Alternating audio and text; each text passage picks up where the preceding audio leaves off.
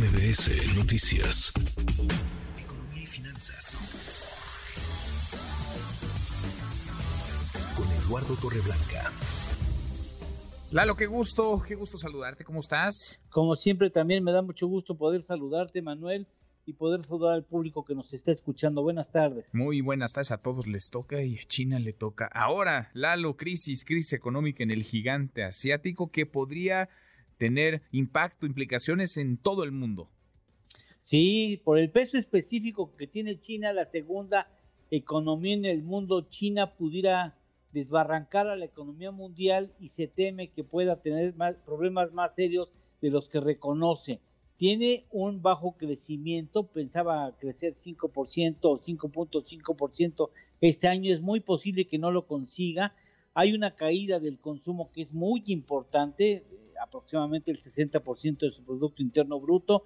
El índice inflacionario ya tiene signo negativo, lo que sugiere la posibilidad de que estuviera ya empezando una deflación en su economía y, tiene una crisis complicada, eh, al menos con uno de sus principales este, motores económicos, como es una empresa que se llama Evergrande, vinculado con el 40% del mercado de producción y venta de viviendas en China. Imagínense de qué tamaño es el asunto. Esta empresa se acaba, acaba de reconocer que no tiene capacidad para poder enfrentar sus deudas, se quiere acoger a la ley de quiebras y esto habla de que pudiera haber muchos, muchas fichas más que caerían después de Evergrande. Por cierto, Evergrande tiene una filial que es la empresa más importante en, en la producción, el ensamble de autos eléctricos, Evergrande New Energy Auto.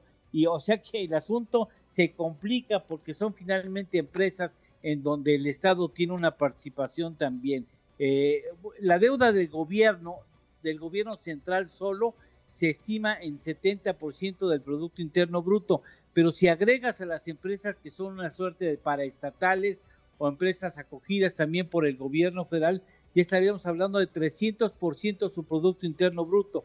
Por eso, si cae un gigante como Evergrande, pues lo más importante y lo más seguro es que se lleve eh, eh, pues a otras fichas que están sobre el tablero de la economía china.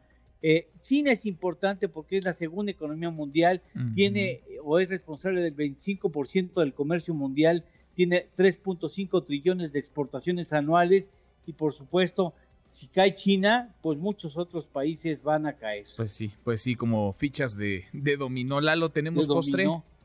Claro que sí.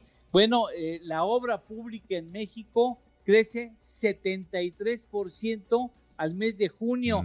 O sea, la maquinaria de producir este infraestructura ya está funcionando con miras al 2024, ¿eh? Mira, cómo no. Qué crecimiento, qué tamaño y crecimiento. Abrazo, gracias Lalo. Gracias Manuel, buena tarde, buen provecho. Muy buenas tardes, es Eduardo Torreblanca. Redes sociales para que siga en contacto: Twitter, Facebook y TikTok. M. López San Martín.